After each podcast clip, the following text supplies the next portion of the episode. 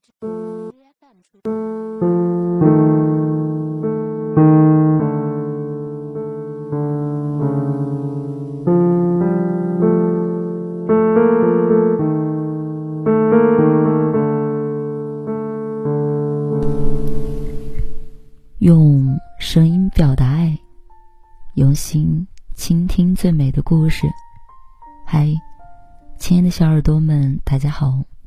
您现在收听的是晚八电台 FM 幺四六六八三四。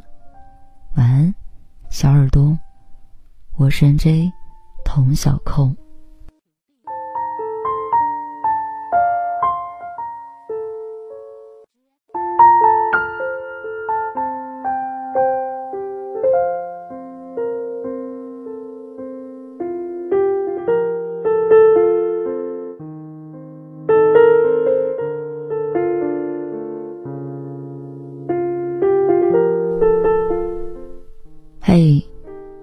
你是从哪一刻决定和他说再见的？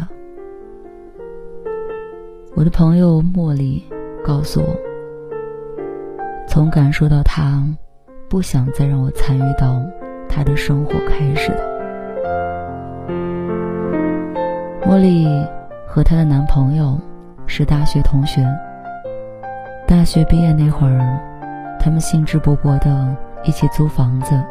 置办厨具、餐具，买来了新的地毯，换了好看的顶灯。茉莉说：“那会儿我们很穷，好多东西都是在旧货市场淘来的。我最喜欢的是那条波西米亚风格的地毯，在网上看要一千多。我们和那个老板讨价还价了半天，最后只用了五十五元就买到手了。”只是地毯很脏，我蹲在走廊的过道里，用刷子一点点的刷。他看我太累，就让我回去休息一会儿。我不小心在沙发上睡着了，等醒来，崭新一样的地毯已经挂在阳台上。我开心的不得了，拉着他的手蹦着跳着。但在那一刻。我发现他的手上被磨出来了一个大血泡，心疼的我直哭。他摸摸我的头，说着：“傻孩子，我一点都不疼啊！能和你一起生活，你都不知道我有多开心。”就这样，茉莉和男友开始了同居生活。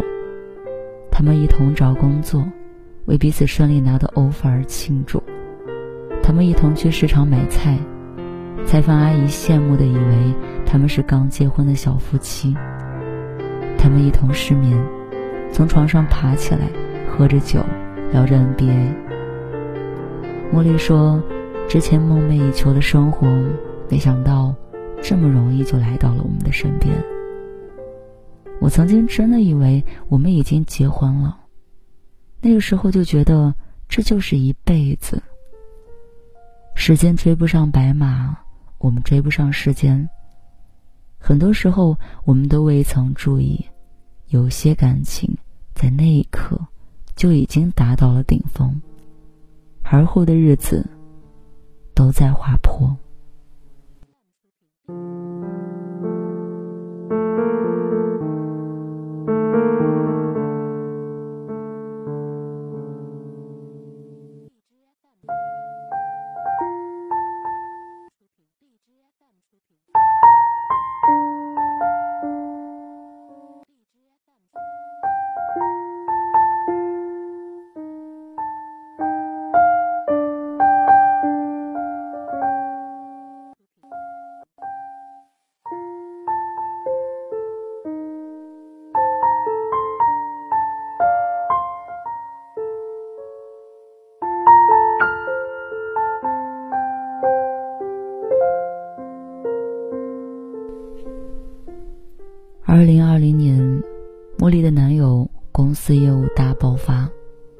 提到了主管的位置。茉莉一边要应付着工作，一边要应对着家里的琐事和家人的催婚。茉莉说：“那天我在厨房里做晚饭，他一边打着电话，一边打开了房门。我出去迎他，看到他眉头紧锁着，和电话那边争论着什么。直到吃晚饭的时候，他依然满怀心事。我问他出了什么事，他犹豫了一下，说：“算了，说不明白。”类似这样的情形还有好多。他的电话一直不断。从他升职以后，我们就很少能够坐下来耐心的沟通了。很多事他都让我自己做决定。有的时候也会因为一些事情吵得不可开交。我们之间的摩擦不断的增多，就像两枚不合适的齿轮一样，每转一圈就会发出磨损的刺耳声。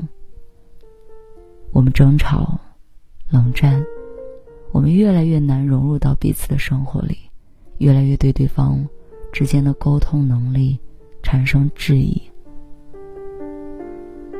那年夏天，我想和他一同出去野个餐，好好聊聊。可是不觉间，又聊到了工作上的事情。他突然失去了耐心，将我一个人扔在公园。我哭着打包着物品，叫了一辆车回家。如果是曾经，不论我们发生什么问题，他都会抱抱我。可是，我们好久都没有拥抱过了，甚至连耐心的谈话都已经做不到了。其实很多次我都想说，我们结婚吧。可每次看到他那个冷漠的表情的时候，又会硬生生的吞在肚子里。你不懂，你别管，你等等，你自己看着办吧。这就是他对我最高频的回复了。可能就像是《善变》那首歌里唱的吧。只怪有你的从前。没得太过惊艳，才会当热情变浅，决裂明显。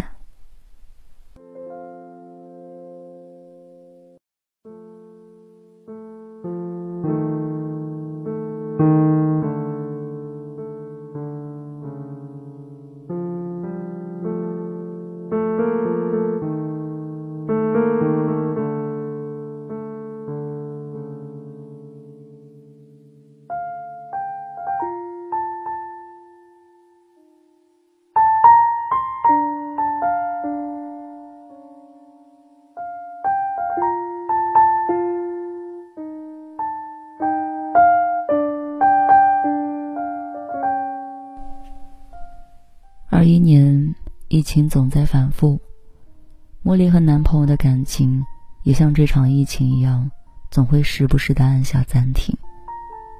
一天天的日升月落和一年年的四季变化，并没有让两个人变得更加的紧密，反而因为时间加剧了彼此的距离。就像茉莉跟我说：“最无能为力的是你能看到你们的问题。”感受到彼此的态度，但你却没有任何的办法能够救活他。你只能眼睁睁的看着他一点点的被摧毁掉，就像你们牵手建起的大楼，摇摇欲坠，被时间风化，砖瓦一块块的瓦解。后来。我们再也没有分享欲，就像是安全的陌生人。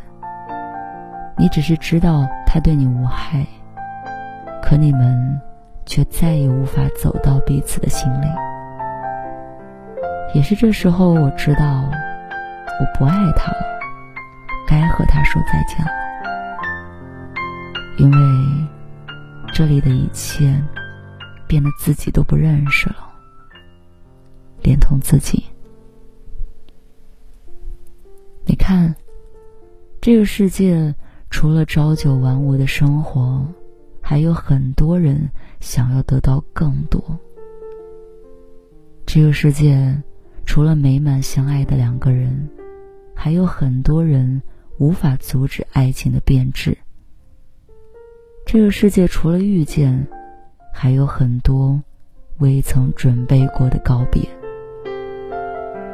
人生里并非事事情意，在面对不得不失去的时候，好像只有坚强的分开。才是唯一的选择。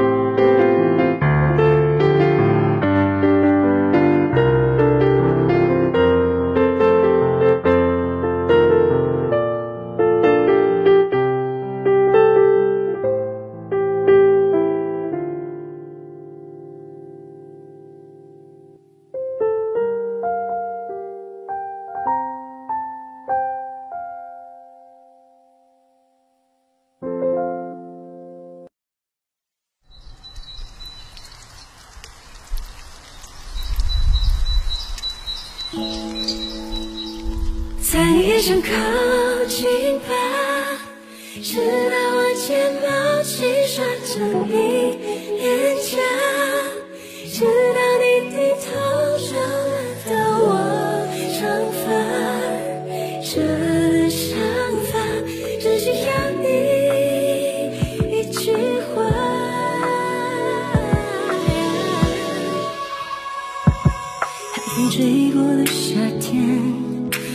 从来你都在我视线，万难前想念，闭上双眼，梦里的相见，看着你孩子般微笑的脸，再靠近一点，幸福无限。